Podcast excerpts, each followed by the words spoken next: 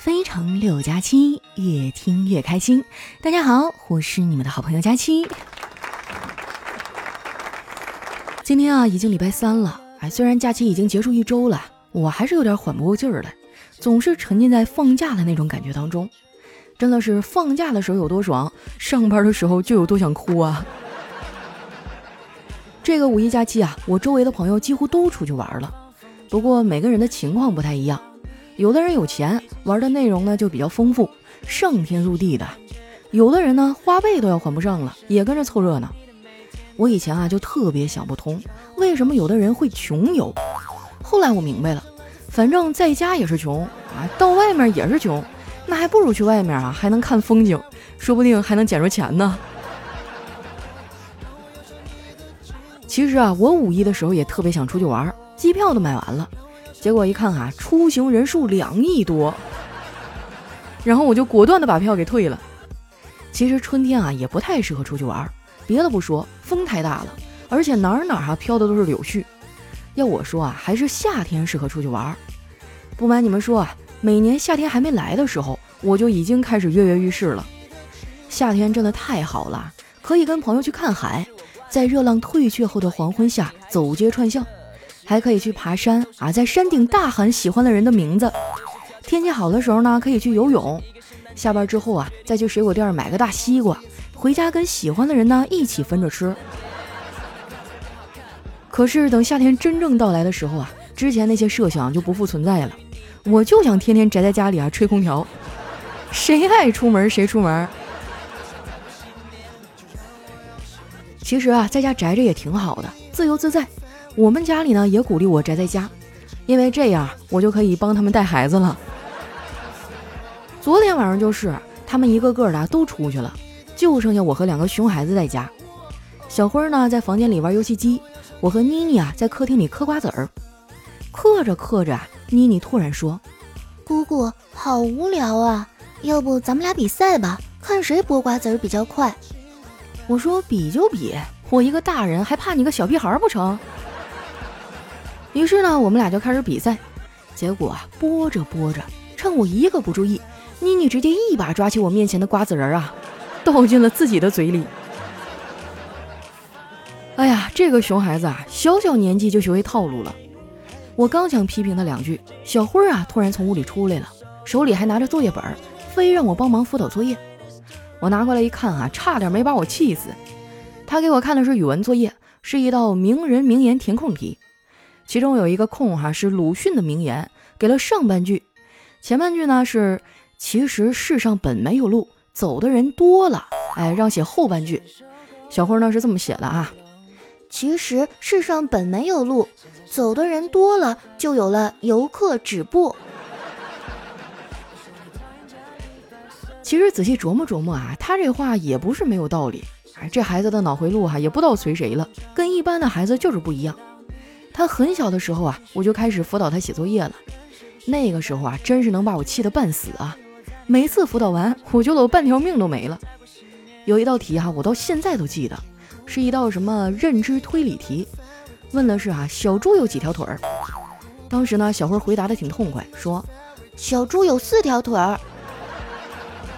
紧接着哈，第二个问题是，那小猪跑起来有几条腿呢？他想也不想啊，就回答说，那乱七八糟的，我哪数得清啊？最近啊，这孩子迷上了奥特曼，他用的东西啊都必须得是奥特曼的啊，就连内裤上都是那个图案。我说了他好几次了，他也不听。前几天呢，我带他出去玩，看到奥特曼哈就不走了，死活都要买。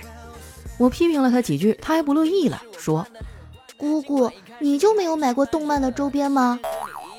我说：“我买过呀，但是也不是你这个买法啊。”小慧儿哈不甘心，接着说。那你买过最贵的动漫周边是什么呀？我想了想啊，说，可能是海尔冰箱吧。那既然这样，这个奥特曼也没有海尔冰箱贵啊，你就帮我买了吧。我说不行啊，你姑姑这个月的工资已经花完了。哼，月光族。我一听哈，脾气就上来了。月光族怎么了？吃你家大米了？小辉说。姑姑，月光族不是你的错，你的错在于赚的太少。后来啊，我是生拉硬拽才把这孩子整回家。回到家一进门就看到我哥满身酒气啊，瘫在沙发上玩手机。我凑过去一看，发现他正在玩《极品飞车》。我说：“哥呀，喝多了就赶紧睡觉吧，在这儿窝着干嘛呀？”我哥说：“一会儿再去睡，我现在就要趁着喝多了体验一把酒驾的感觉。”真的是应了那句话哈：“男人至死是少年呀。”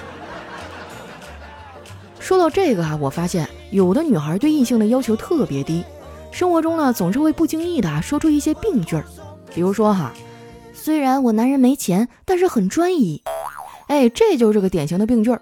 正确的表达方式呢，应该是我男人很专一，因为他没钱。我周围的这些男孩啊，也就叨叨还算靠点谱，哎，主要是丸子太不靠谱了，他不靠谱也不行啊。丸子这孩子啊，你们也了解，他就是一彻彻底底的吃货。他和叨叨啊刚在一起的时候，叨叨甚至还因为这个吃过醋。有一次呢，丸子为了去吃一家新开张的网红店，放了叨叨鸽子，这把他给气坏了。他就质问丸子：“我跟好吃的，你只能选一样，你选谁？”丸子犹豫了一下，说：“我我选你啊，但是你得给我买好吃的。”叨叨虽然贴心啊，但是他也有不擅长的领域啊，比如说在怎么应付女朋友大姨妈的方面，哎，就显得特别的笨。小黑知道以后啊，就给他出招。他说：“叨叨啊，我知道女朋友来姨妈肚子疼的时候该怎么办，你不要管她就行了。我跟你说啊，女朋友就是用来疼的。”小黑可真是啊，专业挖坑二十年啊。说出来你们可能不信啊，小黑那可以算是传说中的人物了，就是传说中的那种超级备胎。为了他脱单这事儿啊，公司里这帮热心大姐可是操碎了心，经常给他介绍女孩子，结果啊没有一个成了的。前几天呢，我们财务大姐啊给他介绍一个同行妹子，他去见了，回来呀就跟我一顿吐槽。他说那个姐们儿啊也太牛了，我请她喝奶茶，她问多少钱一杯呀？我说十二啊。他就摇摇头啊，说不喝了。他的口红很贵的。我说黑哥，那你到底喜欢什么样的女孩啊？小黑说，我喜欢温柔的，就是那种能帮我涂护手霜的女孩。我无奈的说，黑哥，你看看你身上这体毛长的啊，就像个长毛猩猩似的，你还抹护手霜？别人的手需要护手霜，你的手啊需要的是护发素啊。其实吧，小黑这人挺好的，但是他的好呢需要时间去感受。不过啊，他又抠的要死，一般人跟他待上几天就受不了了。在花钱这方面啊，我哥就做得很好。前天晚上吃完饭没事干，我嫂子啊一边摆弄着我哥的手机，一边说：“老公，我最近看上一个项链，很漂亮，就是有点贵，我一直在犹豫。”我哥啊就忐忑地问：“那多少钱呀？”我嫂子说。三十五，我哥松了一口气，说：“想买就买呗，别一天天的没事吓唬我。”我嫂子高兴的点点头。过了一会儿啊，她放下手机说：“我买完了，用的是你的花呗，记得下个月还呢。不过三十五克的项链，戴着会不会有点太显摆了呀？”我哥听完啊，差点没当场抽过去。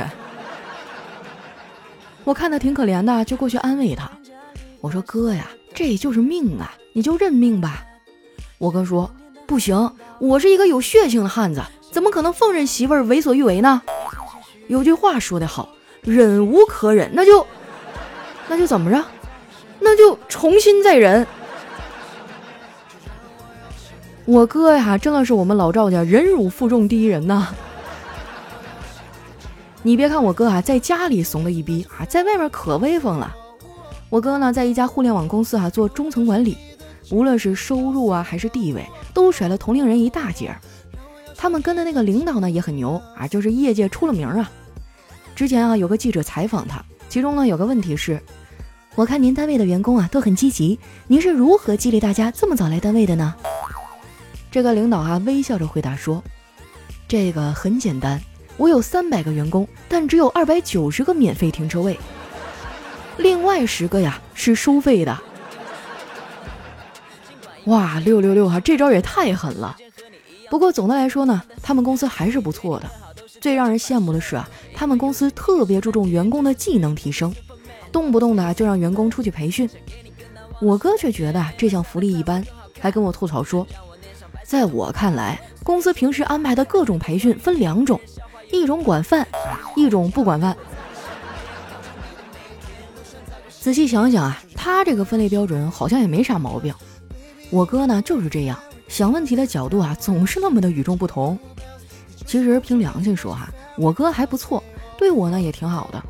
他攒的那点私房钱呀，有一大半都被我搜刮到口袋里了。有的时候呢，我也挺不好意思的。有一次哈，我实在忍不住了，就说：“哥，要不你跟我透露一下你存钱的秘诀吧？为什么你能存得下来钱，我就存不了呢？”我哥说：“这个还不简单。”因为你没钱呀，一个人怎么可能存下来本来就没有的东西呢？真的是扎心了哈。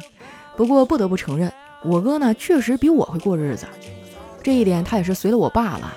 我爸就是啥玩意儿啊都往家里拿，别人有的时候给他点啥呀他都要，而且呢还舍不得扔。刚才呢我让他把冰箱冷冻层里啊那些臭鱼烂虾清理一下，他还跟我争辩。说冷冻的东西啊可以长期保存，还给我举了个例子。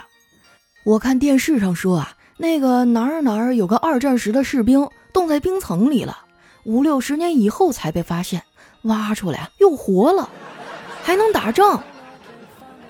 我当时啊就让他给整懵了，缓了半天啊我才反应过来。我说爸，你说的那个该不会是美国队长吧？其实啊，我跟我爸的关系呢还是挺好的。小的时候有段时间啊，我妈工作特别忙，都是我爸呢在照顾我的饮食起居。不过基本上也跟不管差不多了。我记得有个周一哈，我早上睡过头了，这一睁眼啊都中午了，起来呢就看到我爸正在客厅里吃饭，我就问他：“爸，你怎么不叫我起床啊？”我爸说：“啊，你床上的东西堆的太多了，我翻了翻没找着你啊。”我还以为你已经去上学了呢。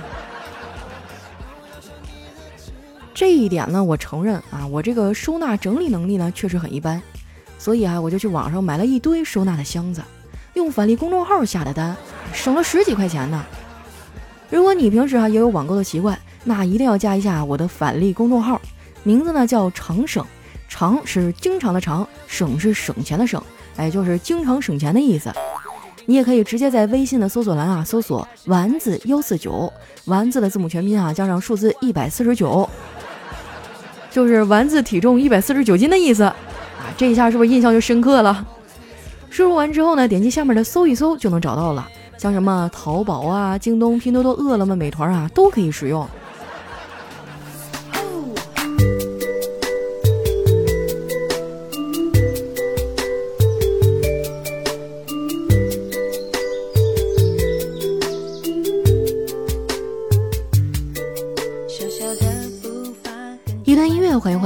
我是你们的懒朋友佳期。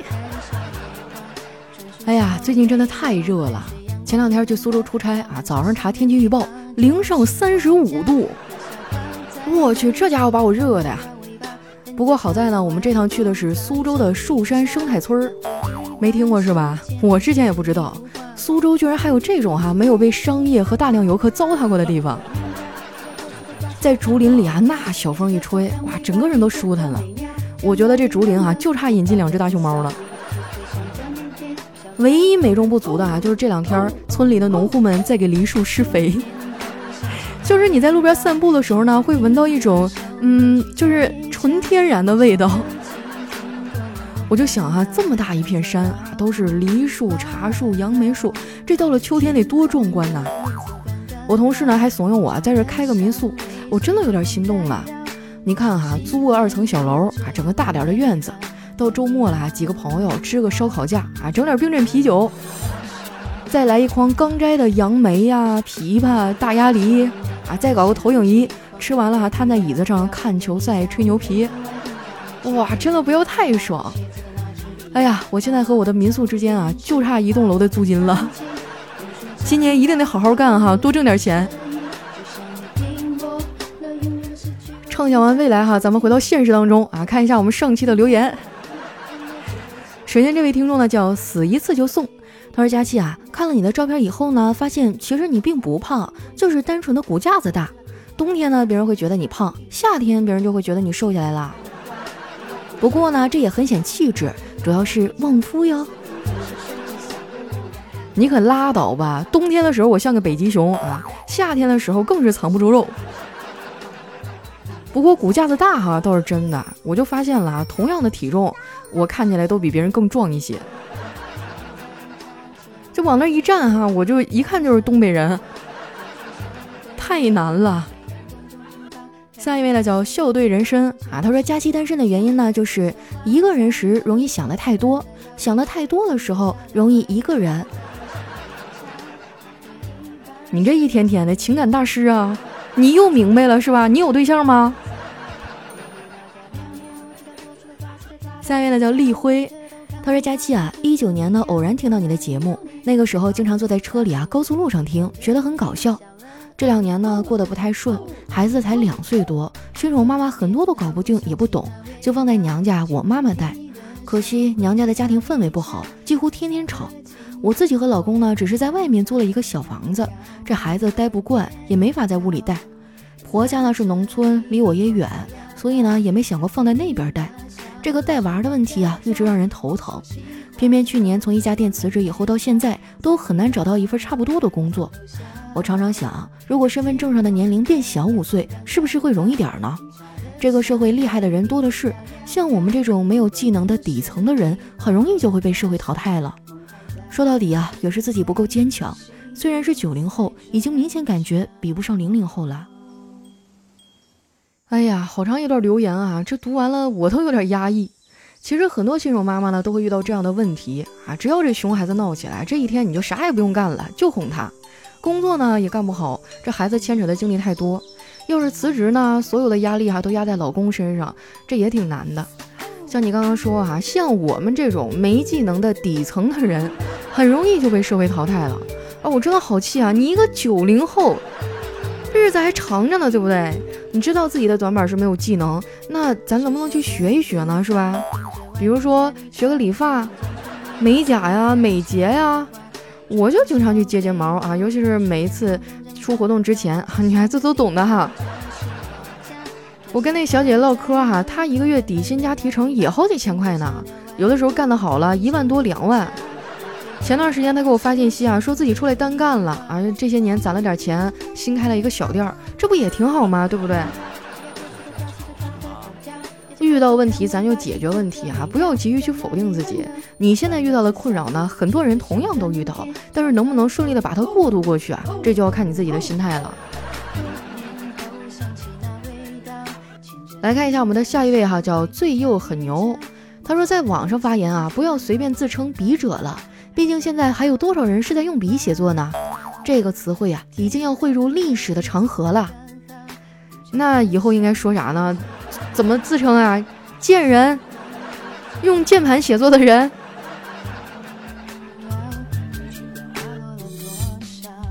下一位呢，叫一只夹心猫。他说，初中的时候啊，有一次呢，我骑车在前面，风吹散了我的头发，长长的丝巾轻轻的松开。随风飘逸，哈，就是女神也不过如此吧。果不其然，她骑车撵上了我，轻轻地拍下我的肩膀，那迷人的笑容，哈，就感觉一说话都能把我的心融化了。然后他对我说：“哎呀，你的丝巾都快绞到车轮子里了。”美也是需要代价的哈。下一位呢，叫大海带走我的忧愁。他说：“加拿大一名野生动物摄影师啊，在南极水下遇到一只体型巨大的海豹。这个海豹呢，张张嘴，呃，把这个摄影师的相机和脑袋啊都能一起吞下。但是让他意想不到的是，这只海豹呢，竟然友好的送了一个企鹅给摄影师，似乎呢想与他交朋友。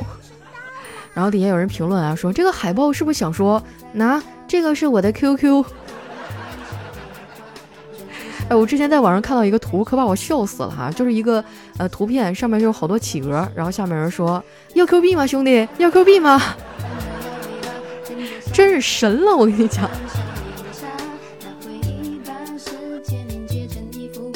下一位呢叫消防员小乙，他说宿舍啊有一个极品男生，生活非常的邋遢。有一次呢，他的被子开线了，我正准备啊找针线包给他，结果他抄起了订书机，咔嚓几下就把这个开线的地方给钉上了。那他晚上也不磨得慌啊。下一位呢叫喜剧也疯狂，他说如果你的情敌和背叛你的人同时掉进水里，你是选择去蹦迪呢，还是去 KTV 呢？啊，我会选择把它录下来，回家慢慢的看。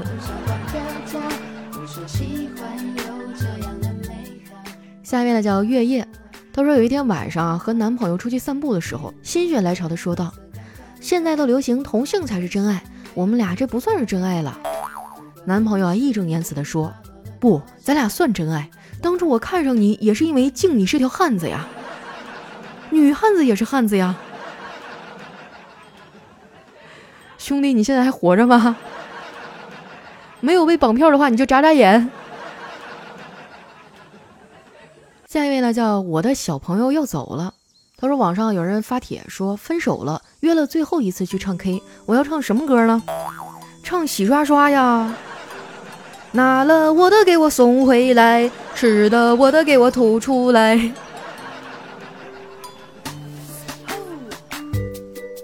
下一位呢，叫佳期的陆墨。他说你跟我说啊，你爸喜欢铁观音，我就找钢厂的朋友连夜给你爸交了一个两米多高的。几十个人给你爸送家去了，我就问问为啥你爸就把我赶出来了？我的妈呀，这两米多高的铁观音，你还是捐给庙吧。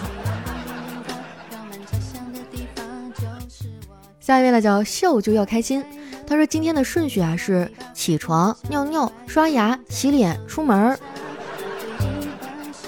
咋的？你们家今天停水了？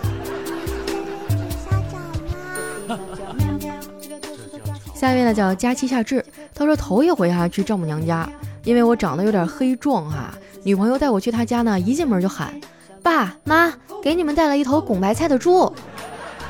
老丈人看着我哈，笑眯眯的说：“嘿呦，居然还是一头黑猪啊！”这就说的有点过分了啊！再说了，将来指不定谁糟蹋谁呢。下一位呢叫动物世界。他说：“CCTV 说啊，一百五十万只角马，三十五万只羚羊，二十万只斑马在非洲旱季开始迁徙，这是世界上最大规模的哺乳动物的迁徙。啊，这算什么呀？你见过春运吗，朋友？”下一位呢，叫百里守约和春野樱。他说：“今天家里啊发生一点事儿，导致我妹妹哭了。那个时候我才发现。”这么多年了，一直都没有变。世界上呢，只有这么一个女人，我绝对不允许别人弄哭她，那就是我妹妹。因为别的女生哭起来啊是梨花带雨、楚楚可怜，可她哭起来那是真的丑啊。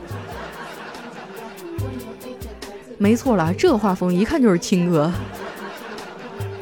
下一位呢叫野百合的春天，他说为什么求婚都是单膝跪地呢？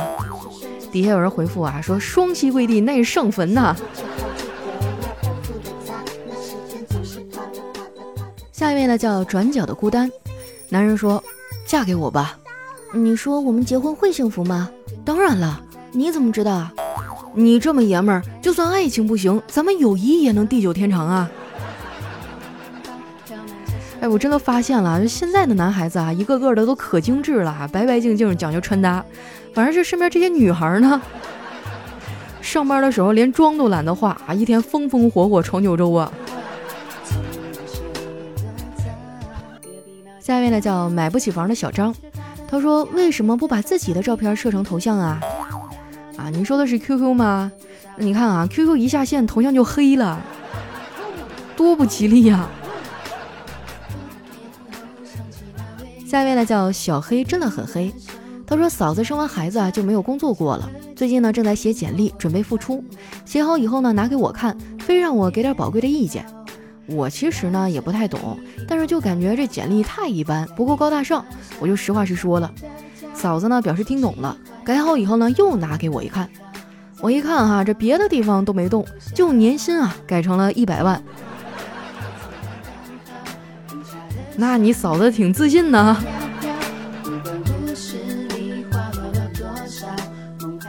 下一位呢叫丸子姐姐，超级暖。他说前几天啊，在家里和老爸一块吃了一个带有伤疤的橙子，比一般的橙子要甜得多。我就好奇的问老爸，怎么越丑的橙子越好吃啊？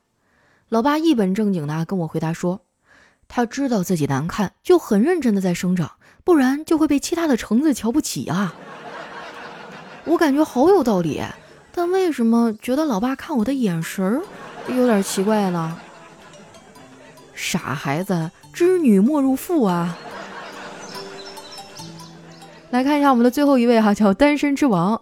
他说有一天哈，我发了一条状态，还是家里的床舒服，我可以躺着睡、侧着睡、趴着睡，可以睡对角线，也可以摆个大字，嘿。然后下面哈就有个同事回复：别炫耀了，我们已经看出来你在双人床上一个人的悲哀了。这一不小心暴露了。好了，那今天留言就先分享到这儿。喜欢我的朋友呢，记得关注我的新浪微博和公众微信，搜索“主播佳期”，是“佳期如梦”的佳期。有什么好玩的段子呀，或者想对我说的话呢，可以留在节目下方的留言区。啊，同时也希望大家哈能动动你们的小手，把我们封面图右下角的星星点亮，这个呢就能为我们的节目打 call 哈。这个打 call 的数量越多，咱们的节目呢推荐位置就越靠前。能不能上首页推荐就靠你们了。好了，那今天节目就先到这儿啦，我们下期再见。